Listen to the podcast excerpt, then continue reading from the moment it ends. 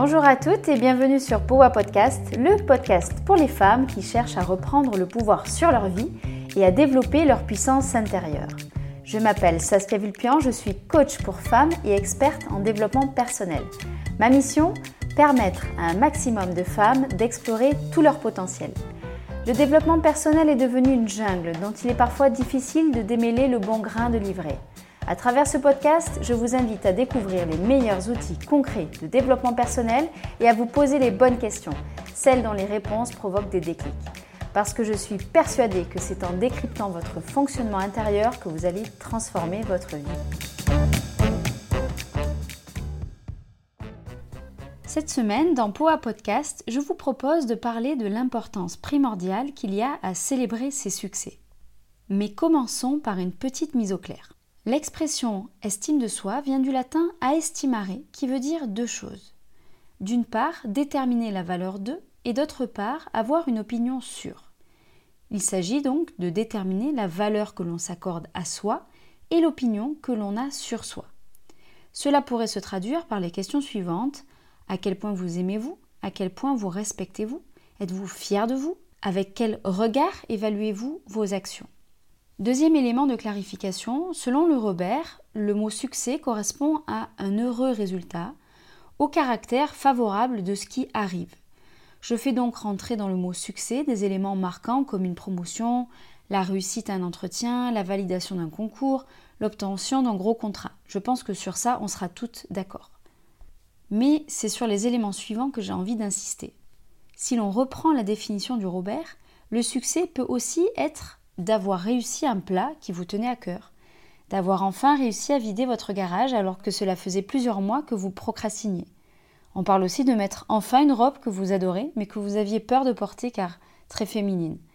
Continuons avec quelques exemples pour être sûr que ce soit bien clair. Le succès, c'est aussi avoir enfin réussi à envoyer un mail à votre DRH pour lui demander un congé sans solde afin de réaliser le tour du monde qui vous fait rêver depuis des années. C'est la reprise du sport après votre grossesse, c'est réussir à dire non au repas dominical avec votre belle-mère que vous n'aimez pas. Le champ du succès est extrêmement large et on peut y mettre toutes choses que l'on voulait faire et que l'on a enfin réussi à faire et qui présentent un caractère favorable pour nous-mêmes. Je fais cette précision parce que dans mes coachings, je rencontre presque quotidiennement des femmes qui minimisent leur réussite et leur succès. Elles trouvent que ce qu'elles font est normal, elles ont donc tendance à minimiser tout ce qu'elles abattent comme travail quotidiennement, autant au niveau personnel que professionnel. Et ça, c'est un vrai problème parce que la valeur que vous vous attribuez à vous-même et à vos actions, et l'opinion que vous portez sur vous et vos actions vont avoir une influence considérable sur la façon dont vous vivez votre quotidien, dont vous évaluez votre passé et dont vous imaginez votre futur. Voyons plus en détail l'impact sur ces trois dimensions. Lorsque vous trouvez que tout ce que vous faites est normal et ne mérite pas d'être souligné ou célébré, vous estimez peut-être aussi que vos ressentis physiques ne sont pas légitimes et qu'ils ne méritent pas d'être entendus. Imaginons par exemple Anna qui vient de passer la journée à préparer l'anniversaire de sa fille de 8 ans. Elle a préparé un gâteau à plusieurs étages et une décoration sur le thème de la Reine des Neiges. Cela fait plusieurs semaines qu'elle prépare tout pour réserver une surprise à sa fille et ses copains qui viennent fêter son anniversaire avec elle. Lorsque sa fille découvre la surprise, elle saute dans les bras de sa mère pour la remercier. Les parents qui déposent leurs enfants pour le goûter surprise manifestent aussi leur surprise à Anna et la félicitent pour tout le travail réalisé. Anna répond que c'est rien du tout, qu'elle aurait pu réussir encore mieux le gâteau qui est finalement bourré de défauts, enfin des défauts que personne ne voit sauf Anna bien sûr, qu'elle n'a pas réussi à trouver une guirlande assortie avec le reste de la déco et qu'elle est déçue qu'il ne fasse pas un grand soleil. Anna, ici, n'a pas été en mesure de se féliciter pour son investissement. Pire, elle a estimé que le job qu'elle a fait n'a pas été fait correctement. Le soir arrive, elle est épuisée, et au lieu d'écouter son ressenti et son besoin de lâcher du lest pour le reste de la soirée, elle estime qu'elle a passé la journée à la maison et qu'il y a bien pire. Elle pousse donc le bouchon plus loin en faisant une dernière lessive avec les plaides du salon que les enfants ont salis en mangeant leur gâteau. Si Anna avait accepté les signes de reconnaissance de sa fille et des autres parents, elle aurait été davantage en mesure de se rendre compte du travail titanesque réalisé dans la journée et aurait donc eu plus de chances de s'octroyer une soirée sans plus aucune tâche à réaliser pour se reposer et savourer la réussite de cet anniversaire surprise. Anna ici n'a donc pas été à l'écoute de son besoin, de sa fatigue, puisque Elle estime que ce qu'elle a fait était tout à fait normal et qu'elle a dévalué finalement tout le travail qu'elle a réalisé dans la journée. De même, en trouvant que vos succès ne méritent pas d'être célébrés, vous n'êtes pas à l'écoute de vos besoins, et notamment le besoin de reconnaissance par exemple. Si Anna estime que tout ce qu'elle a organisé n'est rien, elle ne comprendra pas pourquoi elle ressent le besoin que sa fille lui dise merci une dizaine de fois au moins pour être satisfaite. Une contradiction apparaîtra donc entre ce qu'Anna dit et ce qu'elle ressent. Si sa fille s'habitue à ce qu'Anna dise Oh, mais c'est rien, ma chérie, ça m'a pas pris beaucoup de temps, ne t'inquiète pas, il est possible que sa fille oublie, une fois ou deux, de dire merci, tellement les efforts de sa mère lui paraissent finalement, au fil du temps, normaux et faisant partie du quotidien. En l'absence de ces merci essentiels, Anna pourra ressentir de la frustration et de la colère que sa famille ne reconnaisse pas finalement l'investissement dont elle fait preuve. Mais comment pourrait faire sa famille pour reconnaître ça alors qu'Anna elle-même n'est pas en mesure de reconnaître ses propres efforts? Continuons dans l'impact de ce manque de reconnaissance et de célébration. Si vous estimez qu'une grande partie de ce que vous avez réussi à faire n'a que très peu de valeur, cela ne renforcera pas votre sentiment de gratitude face à la vie de manière générale. A contrario, si vous êtes en mesure d'observer votre passé en sachant voir tout le potentiel développé, vous serez pleine de gratitude pour la vie que vous avez eue. Vous serez aussi pleine de confiance pour votre vie dans le futur. En effet, en célébrant vos victoires, vous parviendrez aussi à admettre vos forces sur lesquelles vous pourrez vous appuyer dans le futur pour réussir de nouveau et cela vous donnera confiance en l'avenir. Reprenons l'exemple d'Anna avec la situation assez terre à terre que je vous avais proposée. Alors je fais exprès de conserver cet exemple parce que probablement que nombre d'entre vous considèrent que réussir un gâteau et organiser un anniversaire ne constitue pas ce que l'on pourrait appeler un succès à proprement parler. Et pourtant, si l'on reprend la définition du Robert, ça marche. Donc, dans la situation vécue par Anna, cette dernière dénigre le travail et l'énergie qu'elle a mis en œuvre pour proposer à sa fille un anniversaire marquant. Si elle avait accepté de célébrer son succès comme il se doit, elle aurait pu prendre conscience clairement qu'elle avait de très bonnes capacités organisationnelles, une gestion de projet précise et anticipée, et que la précision et la minutie dont elle a fait preuve pour le gâteau pourraient tout à fait lui servir ailleurs. Ces compétences qu'elle a développées, précision, minutie, organisation, gestion de projet, anticipation, pour organiser l'anniversaire de sa fille, pourront et pourraient lui servir dans son quotidien professionnel et personnel futur, comme par exemple pour organiser une team building dans sa boîte, envisager une reconversion en pâtissière ou en wedding planner, ou encore pour se lancer dans la création d'une association qui collecterait de la nourriture pour les familles en difficulté. Plus Anna va parvenir à accepter les signes de reconnaissance venant de l'extérieur, et plus elle va réussir à célébrer ses réussites, et plus finalement elle va prendre conscience de son potentiel et de ses ressources qu'elle va pouvoir utiliser au quotidien. On peut même aller plus loin et dire que célébrer ses propres succès, et donc prendre conscience de ses forces, compétences et ressources, va vous permettre de faire davantage preuve de résilience au quotidien, parce que si vous vous êtes félicité dix fois en cinq ans de vous être relevé de coups durs, eh bien cela va renforcer votre sentiment que vous réussirez à vous relever au prochain coup dur. Cela va aussi vous permettre de réussir à faire preuve de plus d'initiative. Si vous savez ce dont vous êtes capable, alors vous aurez moins peur de vous lancer dans un projet qui vous fait vibrer.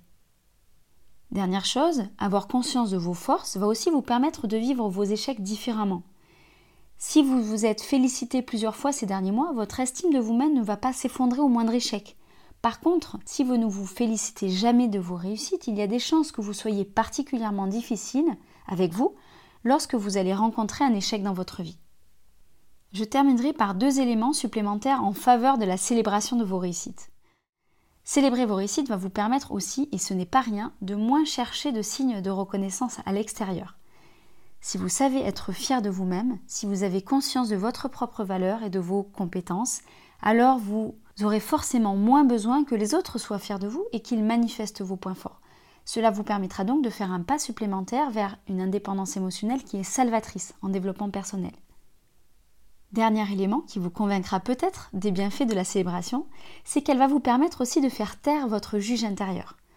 Certaines ont parfois tendance à être indulgentes avec les autres, sauf parfois avec le compagnon ou la compagne, il faut bien l'avouer, mais à être très exigeantes avec elles-mêmes. Célébrer vos réussites va vous permettre de faire taire ce juge intérieur, de le mettre en sourdine. Maintenant que vous venez de voir en quoi célébrer ces réussites peut véritablement transformer votre vision de vous-même, on pourrait se demander ce qui empêche les femmes de le faire davantage. Eh bien, il y a plusieurs écueils à ça. En France, la modestie est érigée en vertu suprême, Et célébrer ses réussites peut parfois passer pour de la vantardise. C'est pas du tout pareil euh, qu'aux États-Unis, par exemple, où célébrer ses réussites et mettre en avant ce qu'on a réussi euh, à développer est plutôt considéré comme euh, un signe très positif et valorisant. Ça vous montre l'impact en fait de la culture de notre société sur notre potentiel de développement intérieur. Alors oui, que vous ayez passé une heure ou quatre heures à faire un gâteau, vous avez le droit d'accepter les signes de reconnaissance euh, de vos invités qui vont vous dire que ce gâteau est excellent et vous avez le droit d'être fier de vous-même d'avoir réussi cette recette qui a satisfait vos invités. Il y a aussi de nombreuses femmes pour qui se mettre en avant est difficile et où rester dans l'ombre est plus confortable, pour différentes raisons. Il y a probablement beaucoup de croyances derrière, comme le fait que rester en retrait permet de rester en sécurité, de ne pas prendre de risques. Euh, des risques qui pourraient être liés au fait de s'exposer davantage et donc de s'exposer davantage aux critiques. Certaines femmes ont également un niveau d'exigence très élevé, qui fait qu'elles ont beau exceller dans certains domaines, elles n'en seront pour autant jamais fières et satisfaites. On est ici dans un schéma de fonctionnement qui marche comme un mode pilote automatique et qui est très bien décrit par Jeffrey Young dans la thérapie des schémas. Il y a celles aussi qui voient sans cesse le verre à moitié vide. Ce sont souvent celles qui ont aussi un schéma d'exigence élevé, mais pas seulement. Il y a celles qui jugent très sévèrement les autres et qui font de même pour elles. Il y a les perfectionnistes pour qui le diable se cache dans les détails. Il y a aussi les obsédés du contrôle, aussi appelés contrôle fric, ces dernières cherchent à contrôler absolument tout, or il est difficile de contrôler chaque aspect d'un projet, petit ou grand, et la déception est donc souvent au rendez-vous, et ça donne forcément pas envie de célébrer les choses. Alors comment faire pour euh, sortir de ces écueils et apprendre à célébrer ses réussites pour en tirer tous les bénéfices que je viens de vous citer? Eh bien tout d'abord, il serait très intéressant d'apprendre à accepter les signes de reconnaissance que vous propose votre entourage proche ou moins proche. Un merci suffit. Et si vous le souhaitez, vous pouvez y ajouter un, ça me touche, je suis contente que ça te plaise, oh j'ai pris beaucoup de plaisir à le faire, etc. Vous pouvez aussi vous adresser des autosignes de reconnaissance en disant publiquement que vous êtes fier de ce que vous avez réussi à faire, ou tout simplement que vous êtes contente d'avoir réussi à aller jusqu'au bout de ce que vous aviez prévu de faire. Une autre étape serait de célébrer ça avec votre entourage proche, autour d'une occasion spéciale ou d'un petit mot, autour d'un repas quotidien. Dernière étape intéressante, ça pourrait être de travailler à développer votre gratitude parce que les deux sont liés, au travers par exemple d'une pratique quotidienne d'écriture. Dans la mise en pratique de la semaine, je vous propose de réfléchir au mois qui vient de passer et de lister les beaux succès dont vous vous souvenez. Je vous propose aussi de prendre le temps de réfléchir à la semaine qui vient de passer et de lister les petites réussites dont vous pourriez être fier. Si vous avez du mal, demandez-vous quelles sont les choses que vous avez réalisées et pour lesquelles vous avez reçu des félicitations de l'extérieur. Prenez ensuite le temps d'écrire ces petites et grandes victoires et de les partager avec une personne de votre entourage autour d'un événement spécial. Un repas au restaurant ou à la maison, un apéritif entre amis ou en amoureux, une sortie spéciale en famille, etc.